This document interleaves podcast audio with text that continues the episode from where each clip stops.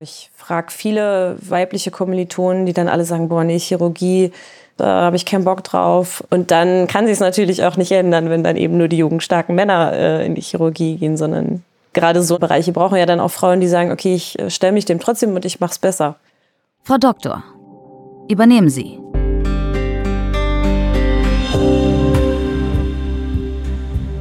Herzlich willkommen euch allen zu einer neuen Folge von Frau Doktor übernehmen Sie und zu einer Premiere. Denn wir haben heute das erste Mal eine Frau zu Gast, die noch keine Ärztin ist, sondern mitten im Medizinstudium steckt. Wir haben uns dafür auch entschieden, weil uns Hörerinnen geschrieben haben, dass sie sich genau das wünschen. Unsere Gästin heute ist Birte Weiß, Medizinstudentin an der Charité, Krankenschwester, Influencerin und Mama eines zweijährigen Jungen. Seid gespannt auf ein tolles Gespräch. Mein Name ist Julia Rotherbel ich bin Chefredakteurin der Apothekenumschau und ich hoste diesen Podcast. Ein Podcast von gesundheithören.de und Apothekenumschau Pro. Hallo Birte, ich freue mich sehr, dass du heute bei uns bist. Ja, ich freue mich auch. Herzlichen Dank für die Einladung. Birte, wir starten diesen Podcast heute mit einem Spiel. Wir spielen das Spiel manchmal zwischendrin, manchmal am Anfang. Heute spielen wir es mal am Anfang. Da du den Podcast kennst, kennst du wahrscheinlich auch das Spiel. Aber Anja fasst es bestimmt noch mal für uns zusammen.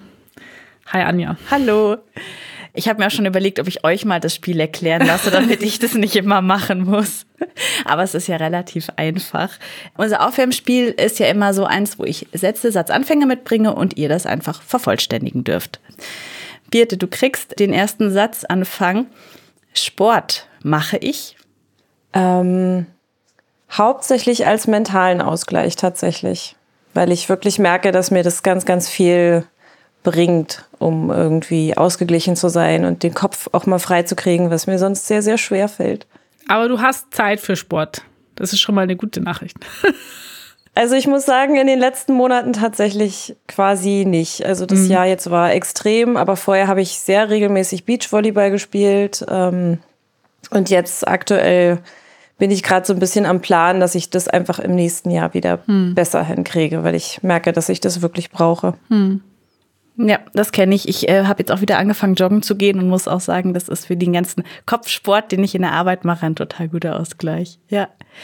Äh, Julia. Ich will keine Sportfrage, bitte. hm, das wäre fürs nächste Mal eine ganz gute Idee. Okay, bring mich nicht auf blöde Gedanken.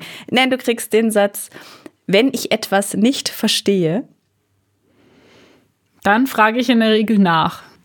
Ich wünsche mir auch immer, dass meine Mitarbeiterinnen und äh, KollegInnen einfach nachfragen, wenn irgendwie eine Frage im, in ihrem Kopf ist und nicht glauben, wenn man fragt, steht man jetzt irgendwie doof da. Mhm. Birte, du kriegst den nächsten Satzanfang.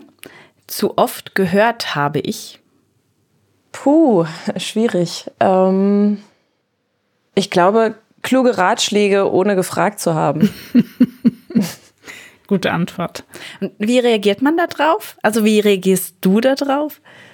Ähm, ich glaube, ich habe das mittlerweile so ganz gut geschafft, dann in dem Moment zu lächeln und zu nicken mhm. und zu sagen, okay, vielen Dank und mir innerlich zu denken, okay, ist nicht mein Weg und ich habe dich jetzt eigentlich auch nicht gefragt. Mhm. Mhm. Ich glaube, wahrscheinlich ist das auch eine ganz gute äh, Möglichkeit, um da die Diskussion auch äh, charmant zu beenden. Genau, ohne Diskussion. Ja. Mhm. Julia. Ja. Feminismus bedeutet für mich. Oh, Feminismus finde ich leider mittlerweile ist so ein äh, teils negativ besetztes Wort. Eigentlich bedeutet es einfach Chancengleichheit. Mhm. Und bei manchen anderen löst es, glaube ich, irgendwelche Sachen im Kopf aus, die nicht zutreffend sind. Ich habe gerade auch Birte denken sehen. Wie würdest ja. du den Satz vollenden? Ähm, ich finde die Antwort sehr gut. Ich weiß nicht, ob ich drauf gekommen wäre, aber ich finde auch, das ist so ein, so ein Begriff, der so inflationär verwendet wird. Und eigentlich heißt das nur genau das, ne? dass mhm. es einfach nicht irgendwie, dass es Frauen besser geht oder mhm. die jetzt irgendwie Vorteile haben, sondern gleiche Freiheit, gleiche Chancen, gleiche Rechte für alle. Mhm. Ja, ja. Vielleicht müssen wir einfach irgendwann mal auch in diesem Podcast einen neuen Begriff etablieren und der wird dann der macht dann Schule, das wäre super. ähm, der abschließende Satz, Birte, geht an dich. In die Chirurgie habe ich mich verliebt, Weil? Ähm, ich glaube, weil das im OP so eine ganz eigene Welt ist, die man irgendwie entweder liebt oder gar nicht mag. Ich kann den Zauber, glaube ich, gar nicht so richtig beschreiben. Also ich mag es, mit den Händen zu arbeiten. Ich mag das Gefühl im OP. Mhm. Ähm, und ich mag auch dieses vom Prinzip her ja direkt dann Menschen auch helfen zu können. Mhm. Hm. Mir ist so innere Medizin oft so ein bisschen zu indirekt. Ne? Also man, man kontrolliert ganz oft Laborwerte und verändert Medikamente minimalst und in der Chirurgie ist man ja viel direkter oft. Was natürlich auch oft mehr Verantwortung vom Schuldgefühl vielleicht mit sich bringt. Ja. Wenn man auch eher denkt, wenn was schief geht, dann war ich da halt direkt beteiligt. Ja, aber genauso gut kann man ja auch heilen, ne? Also das ist ja das, was du gesagt hast. Genau, genau. Äh, genau, jetzt habe ich etwas von dir schon vorweggenommen, nämlich, dass du dich schon eigentlich vor deinem Studium in die Chirurgie verliebt hast.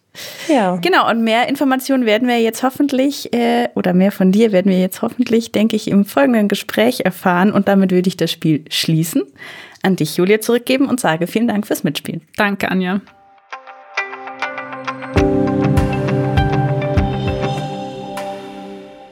Bitte, genau. Wir waren gerade beim Thema Verliebtsein und ähm, als ich deinen Lebenslauf gelesen habe, habe ich mir überlegt, wie groß die Liebe sein muss, dass man neun Jahre auf einen Medizinstudienplatz wartet. Wie hast du das durchgehalten? Was hat dich motiviert?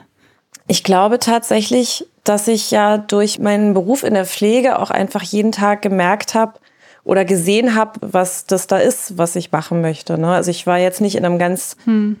anderen Umfeld unterwegs, ähm, sondern ich war ja jeden Tag in der Klinik. Ich habe jeden Tag gesehen, ähm, wie unsere Ärzte arbeiten und wie faszinierend das einfach alles ist. Und da ja meine Ärzte mich natürlich auch inzwischen irgendwann gut kannten, durfte ich dann auch ab und zu mal mit in den OP oder ähm, ich habe einfach Sachen gefragt, konnte mir Bilder mit angucken und dadurch ähm, ja konnte ich das eigentlich gar nicht so in den Hinterkopf äh, drücken, weil das immer vor mir war und ich immer gesagt habe, so, nee, ich möchte es unbedingt.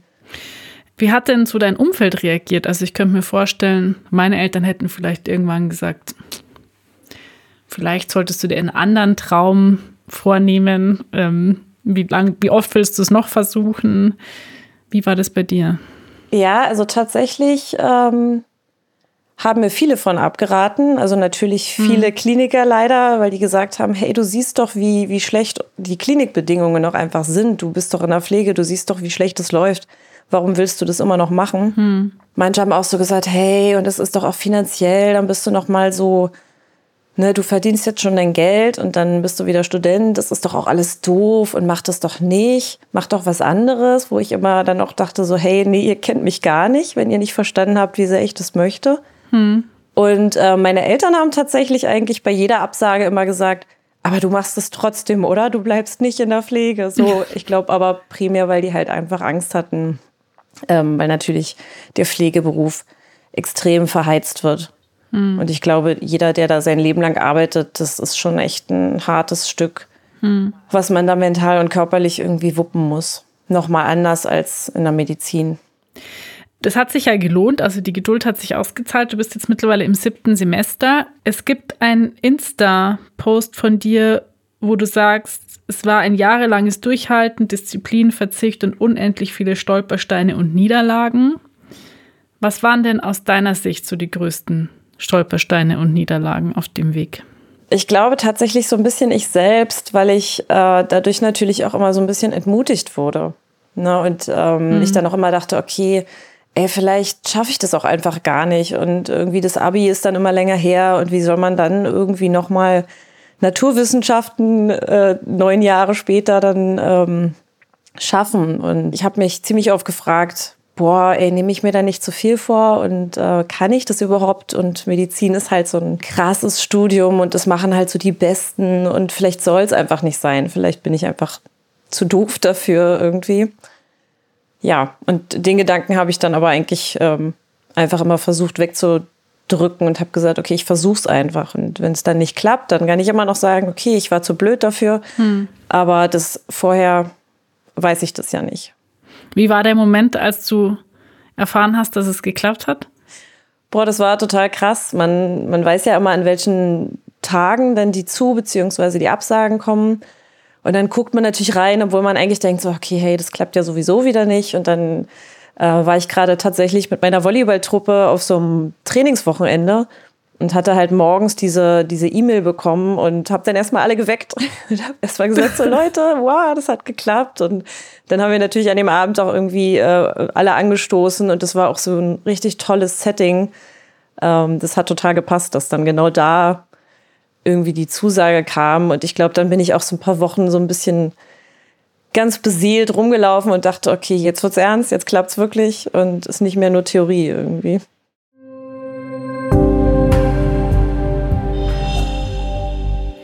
Ich hatte gerade schon deinen Insta-Account angesprochen. Ich würde gerne nochmal drauf zurückkommen, ähm, weil auch ein großes Thema auf diesem Account ist, dass du ja nicht nur als Krankenschwester arbeitest und studierst, sondern dir noch eine zusätzliche Herausforderung geschaffen hast. Du bist jetzt Mama seit zwei Jahren, dein Sohn ist zwei Jahre alt oder euer Sohn ist zwei Jahre alt. Mhm. Wie organisierst du das? tatsächlich so ein bisschen jede Woche aufs Neue. Also ich versuche mich am Wochenende so ein bisschen hinzusetzen und zu überlegen, wie kriege ich die nächste Woche irgendwie gut gewuppt. Welche Veranstaltungen stehen an? Ähm, dann habe ich ja halt einen Partner, der auch im Dienstsystem arbeitet. Wann hat der Dienste? Der ist selber Arzt, richtig? Der ist, genau, der ist auch ähm, Arzt, der ist Oberarzt in der Thoraxchirurgie und dadurch hat er eben natürlich auch viele Dienste. Hm. Ja, also eigentlich so ein bisschen jede Woche für sich und oft klappt es dann halt natürlich nicht. Jetzt war ganz viel Kind krank und äh, die Kita war spontan geschlossen und alles so Sachen, wo man denkt, hey, ja. wenn der Mensch plant. Aber ähm, im Großen und Ganzen klappt es ganz gut. Also ich bin auch so ein Mensch, ich möchte halt nicht irgendwie eine Prüfung schieben. Ich möchte eigentlich nicht Veranstaltungen im nächsten Semester nachholen. Ich möchte das irgendwie zu dem Zeitpunkt machen, wo es ansteht. Und das hat bisher auch ganz gut funktioniert. Wie sieht denn eine Woche oder ein Tag aus, der richtig gut läuft und einer, der richtig schlecht läuft? Also einer, der gut läuft, ist erstmal natürlich, dass diese ganze morgendliche Kita-Routine, ich glaube, das können alle Kleinkindeltern irgendwie nachvollziehen, ähm, gut gelaunt abläuft. Weil so Skianzug bei einem Zweijährigen anziehen, wenn der keine Lust hat, dann ist das halt einfach schon nicht schön. ja, dass das gut läuft, dass ich dann irgendwie pünktlich zur Uni komme. Ich muss ja auch erst Auto und dann öffentliche fahren. Ähm, dass es spannende Veranstaltungen sind, dass die Dozenten da sind ja, dass ich halt dann irgendwie ganz viel lernen kann, möglichst irgendwie natürlich auch Fächer, die mich begeistern. Und dann mein Kind wieder abhole und mit dem auch noch Zeit verbringen kann und mein Partner möglichst auch nicht in irgendeiner Not-OP steckt, sondern wir uns irgendwie abends auch noch sehen. Hm. Das wäre ein guter Tag. Und ein schlechter wäre, dass ich morgens schon mal mit Migräne wach werden würde. Okay. Das Kind dann dementsprechend auch natürlich schlecht gelaunt wäre, weil Murphy's Law kommt ja immer alles zusammen. Die Bahn streikt, äh, der Dozent kommt nicht oder die Veranstaltung ist halt nicht so toll, dass man denkt, okay, das hätte ich mir jetzt vielleicht auch ähm, selber irgendwie in viel weniger Zeit anlesen können. Okay. Und man hat einfach das Gefühl, man hat irgendwie nichts geschafft, hat sich den ganzen Tag abgehetzt und abgestresst und eigentlich auf keiner Ebene so richtig gut funktioniert, dann wird man ja auch ungeduldig und äh, ja. Bitte, wir hatten einige Gästinnen hier im Podcast, die bewusst sehr spät Kinder bekommen haben. War das eine bewusste Entscheidung, während des Studiums Mama zu werden? Ja. Also nun muss man ja sagen, ich bin ja auch älter als meine Kommilitonen. Ich hätte das jetzt mit mhm. 23, 24 wahrscheinlich anders gemacht. So habe ich natürlich ja auch schon ganz viel gesehen, wie der Klinikalltag ist und ähm, habe für mich einfach gesagt, ich glaube, dass in der Assistenzarztzeit Frauen, die Kinder bekommen, oft das sehr, sehr schwer haben, ne? weil dann bekommst du nicht in den OP, weil du irgendwie früher gehen musst und deine männlichen Kollegen kommen viel weiter. Mhm. Ähm, ich habe jetzt nach dem vierten Semester mein Kind bekommen, habe ein Jahr ausgesetzt. Und das heißt, dass wenn ich in den Beruf starte, dann ist er halt fünf. Ähm, das ist einfach natürlich noch mal ganz anders. Also natürlich ist er noch mhm. klein und, und braucht viel Unterstützung und so weiter. Aber das ist ja trotzdem was anderes, ob man jetzt dann, ich sag mal, ein fast Schulkind hat oder ob man eben ein Baby und ein Kleinkind hat mit eben den ersten ja. Kinderkeimen im Winter und so weiter. Also du würdest das auch noch mal so machen? Ja, ich würde es tatsächlich immer wieder so machen. Du hast vorher gesagt, als ich dich gefragt habe nach dem guten Tag hast du gesagt und im besten Fall haben mein Mann und ich dann auch noch Zeit füreinander. Ja, genau. wie, wie oft habt ihr denn tatsächlich, also er ist ja dann auch im Schichtdienst, denke ich mal, hat auch vielleicht mal am Wochenende Dienst. Ähm, wie viel Zeit habt ihr denn so miteinander? Sehr wenig, sehr wenig. Also ähm, da ich ja auch noch nebenbei arbeite, mhm. ähm, auf meiner alten Station, eben in der Pflege, um mir das so ein bisschen auch zu finanzieren und drin zu bleiben, ist das eigentlich schon oft so, dass entweder er arbeiten ist oder ich arbeiten bin. Ähm, und natürlich einer dann irgendwie immer zu Hause beim Kind oder bei den Kindern sein darf. Genau, und ich sag mal, wenn er dann zum Beispiel, selbst wenn er am, am, Vorabend Dienst hatte und irgendwie nachts um drei operiert hat, dann ist er natürlich am nächsten Abend auch dementsprechend jetzt nicht super vital und sagt, hey, lass mhm. uns irgendwie äh, drei Stunden über Politik und spannende Sachen reden. So, also das ist einfach, dieses Dienstsystem zerrt dann natürlich auch. Und das ist vielleicht so einmal im Monat, dass wir wirklich sagen, jetzt haben wir mal einen Abend für uns. Ähm, ja. Aber es ist okay für dich, für euch. Es ist okay für mich, weil ich auch denke, es ist ja nicht für immer so. Hm. Also es ist jetzt halt eine Phase, ne, die jetzt da natürlich viele Sachen zusammenkommen, ein kleines Kind, ein Studium. Das ist ja alles auch endlich, sage ich mal. Mein Studium ist irgendwann fertig, dann, dann kann man natürlich gucken, wie wir unsere Arbeitszeitmodelle gestalten. Ähm, das Kind äh, wird älter. Also ja, ich glaube, wenn es jetzt so, wie es jetzt wäre, jetzt für immer, wenn man jetzt wüsste, das ist 30 Jahre so, dann wäre das eine andere Nummer. Aber so kann man sich auch immer sagen, okay, wir wissen ja auch, wofür wir es machen. Hm. Gibt es denn irgendeinen kleinen oder großen Tipp, den du für Frauen hast, die jetzt in einer ähnlichen Situation stecken wie du? Gibt es irgendwas, wo du sagst, boah, wenn ich das früher gewusst hätte, dann wäre mein Alltag irgendwie schon besser gelaufen? Oder wenn ich meine Ansprüche an mich irgendwie schneller ähm, realistischer eingestuft hätte, dann wäre es mir besser gegangen. Ich glaube, bei den Ansprüchen an sich selber, da bin ich selber ein ganz schlechter äh, Ratgeber, weil ich die ja selber extremst an mich habe. Hm. Aber tatsächlich ist es wie so oft dieses Netzwerken, wenn ich ähm, einfach feststelle, dass es auch andere studierende Mamis gibt, dann ist das manchmal auch schon dieses sagen zu können, boah, ey, mir ist das gerade alles zu viel und ich habe eigentlich mhm. gerade irgendwie nicht mal die Hälfte von dem geschafft, was ich schaffen wollte. Und dann sagt die andere so, ja, geht mir ganz genauso, alles total doof gerade. Und das hilft ja dann schon manchmal. Also man braucht ja gar nicht mhm. immer unbedingt jemanden, der einem irgendwie kluge Ratschläge geben kann, sondern manchmal einfach jemanden, der sagt, hey, du bist nicht alleine damit, ich kann das verstehen und ähm, sich auch nicht, glaube ich, zu vergleichen mit irgendwie 20-jährigen Kommilitonen, die keine Kinder haben, mhm. weil die haben natürlich ein ganz, ganz anderes Leben, ein ganz anderes Pensum zu leisten. Ne? Also ich kann nicht irgendwie nachmittags nochmal irgendwie sechs Stunden lernen. Das geht einfach nicht. Ja. So, und ähm, mhm. ich glaube, diesen Anspruch sollte man nicht haben, zu sagen, oh, ich muss das jetzt genauso gut hinkriegen, wie jetzt äh, der 20-Jährige, der noch bei den Eltern wohnt und die Wäsche gewaschen kriegt. das ist einfach, ähm, ich glaube, das macht dann schon einen Unterschied, ob man dann eben sich mit denen vergleicht, die in einer ähnlichen Situation sind oder mhm. mit den Überfliegern, die halt aber auch sonst außer Studium nichts anderes ähm, zu wuppen haben. Ich finde übrigens, es gelingt dir mit deinem Instagram-Account dann sehr gut, wenn das ein Ziel ist, dass du sagst, du willst einfach auch die Realität zeigen, dass es halt nicht an allen Tagen super läuft. Ja, das ist ein schönes Feedback auf jeden Fall, weil ich finde, das ist ganz schwierig, gerade bei so Social-Media-Sachen.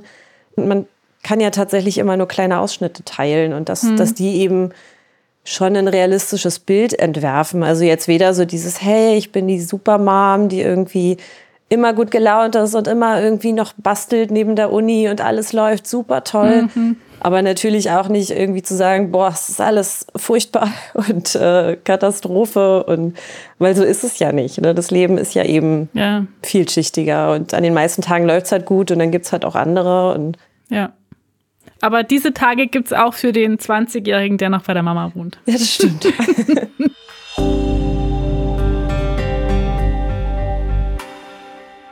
Bitte, ich würde gern ähm, nochmal auf ein anderes Thema zu sprechen kommen, weil ich einfach deine Perspektive jetzt zu diesem Thema ganz spannend finde. Also wir hören in diesem Podcast immer wieder, dass sich Dinge jetzt auch ändern, weil eine neue Generation an Chefs und Chefinnen da ist, weil eine neue Generation an Arbeitnehmerinnen an den Start geht in der Medizin.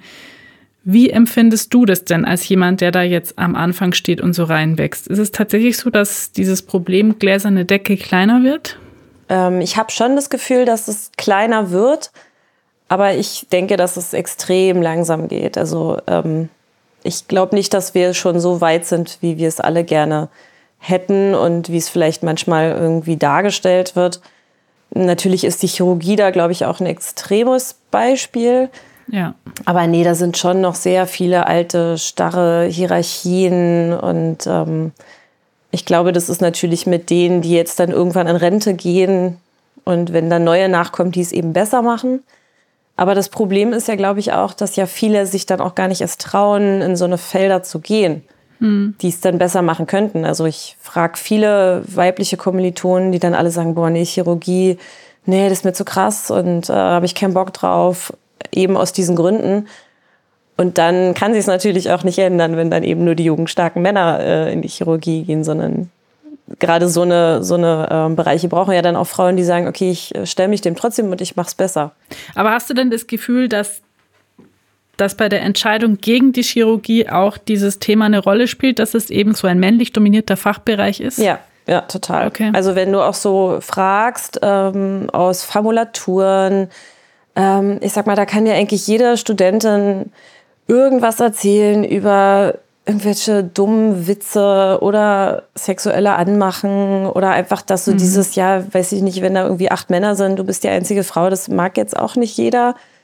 Ähm, wenn die dann so sagen, oh, dann müssen wir uns heute mal zusammenreißen, so ungefähr, wo man so denkt, ey Leute, äh, hm. Okay. Also ich glaube, das ist schon so. Sicherlich gibt es natürlich auch die, die von vornherein jetzt keine Lust auf Chirurgie haben. Aber ich denke schon, dass es durchaus mehr Frauen begeistern würde, weil es ja auch total vielschichtig ist. Es gibt ja auch nicht die Chirurgie, die dann aber einfach sagen, nee, und dann noch später mit, mit Kinderplanung und äh, dann bist du da total raus und musst dich ständig rechtfertigen. Mhm. Ja, das ist, glaube ich, leider schon so. Hast du denn schon Erfahrung gemacht mit der gläsernen Decke? Jetzt schon? Nee, das tatsächlich glaube ich nicht. Also mit diesen sexuellen Übergriffen, sage ich jetzt mal, natürlich schon, weil natürlich auch die Pflege ein Bereich ist, der da sehr überladen ist. Aber jetzt im Sinne von, dass mir irgendwas verbaut ist bisher, ich glaube, dafür bin ich jetzt einfach in der in der Karriere noch nicht äh, weit genug vorangeschritten. Dass, ähm Ach, wir hatten aber auch schon Gästinnen, die erzählt haben, dass sie im Studium schon gefragt worden sind, warum sie sich als Frau eigentlich für die Chirurgie entscheiden sie kommen da ja eh nicht weiter und sie sollten doch besser in die Frauenheilkunde gehen. Ja, das stimmt, das so. stimmt, das hört man auch. Aber da, das würde ich ehrlicherweise, glaube ich, auch mittlerweile so ein bisschen, würde mich nicht mehr so irritieren. Hm. So, also ich bin halt auch keine 20 mehr und ich weiß, was ich möchte, ich weiß, was ich kann und ich weiß, dass das letztendlich auch alles nur Menschen sind, auch wenn man erstmal denkt, so, boah, hier, boah, der Chefarzt. So, also ich kann mich auch daran erinnern, in der Ausbildung, dass ich mich gar nicht getraut habe, bei der Visite vorbeizulaufen, weil die haben da halt gerade Visite gemacht und eigentlich hat man sich schon gar nicht getraut, laut zu atmen, so ungefähr. Und mittlerweile denke ich mir so, okay, ihr seid auch alles nur Menschen und jeder, der da irgendwie, ich sag jetzt mal blöd gedacht, so ein, so ein Bullshit von sich geben muss, ähm, der hat wahrscheinlich selber irgendwie irgendwelche Defizite, die haben dann nicht so viel mit mir zu tun. Ähm, du hast gerade das Thema Netzwerken auch ganz kurz angesprochen. Du bist auch im Verein Die Chirurginnen, ein, wie ich finde, super Netzwerk. Frau Schlosser war auch äh, schon zu Gast, also die Gründerin. Übrigens in Folge 2, falls irgendjemand reinhören will. Ähm, für mich ist es sehr erstaunlich, dass du schon in so einer frühen Phase erkannt hast, dass, dass man sich solchen Netzwerken anschließen sollte. Ich glaube, dass ähm, viele mir ging es auch so am Anfang ihres Berufslebens noch gar nicht so das auf dem Schirm haben, wie stark die Geschlechterungerechtigkeit doch noch ist. Ähm, was gibt dir dieses Netzwerk? Mm, man hat halt einfach so ein geballtes Forum an, an Vorbildern irgendwie. Und ich glaube, das ist halt einfach so schön. Man muss jetzt nicht irgendwie hm. durch den Alltag laufen und hoffen, dass man jetzt mal eine Frau findet, äh, die einen ähnlichen Werdegang hat wie man selber anstrebt und dann irgendwie gucken kann, wie sie das hingekriegt hat, sondern in so einem Netzwerk kann man eben ganz gezielt äh, die Lebensläufe sehen, die Leute sehen. Und die haben ja auch dieses Mentorenprogramm, was ich, was ich auch unbedingt machen möchte, wenn ich ähm, dann im PJ bin, weil ich denke, jetzt ist es einfach ein bisschen zu früh. Hm. Und dann ja auch gezielt Fragen stellen kann. Okay, wie hast du das gemacht? Warum hast du es so gemacht? Würdest du es nochmal so machen oder was würdest du anders machen? Und ähm, ich glaube, das ist ein ganz, eine ganz große Ressource, die man einfach nutzen sollte. Zum Thema Lebenslauf. Da würde ich jetzt vielleicht gleich die abschließende Frage anschließen.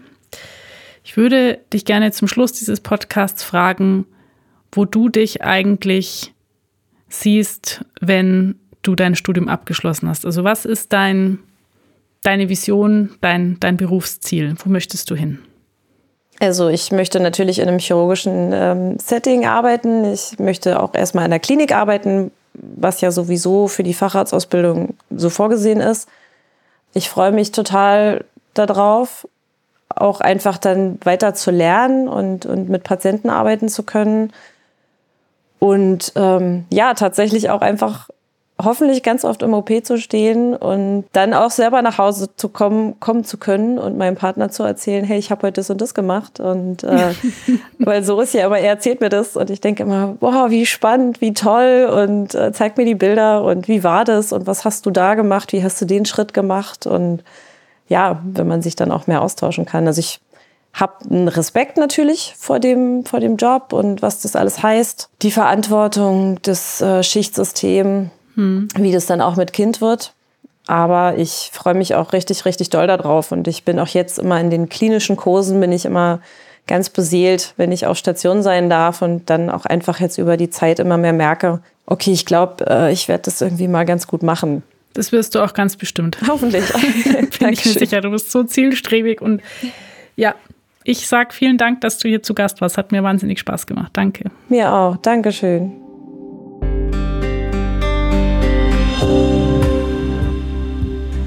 Wenn auch ihr irgendwelche Themen habt, von denen ihr findet, die müssten wir unbedingt mal in Frau Doktor übernehmen, sie besprechen, dann schreibt uns gerne eine E-Mail an redaktion.gesundheithören.de. Vielen Dank fürs Zuhören. Ich hoffe, wir hören uns in 14 Tagen wieder. Wir erscheinen immer montags. Ein Podcast von gesundheithören.de und Apothekenumschau Pro.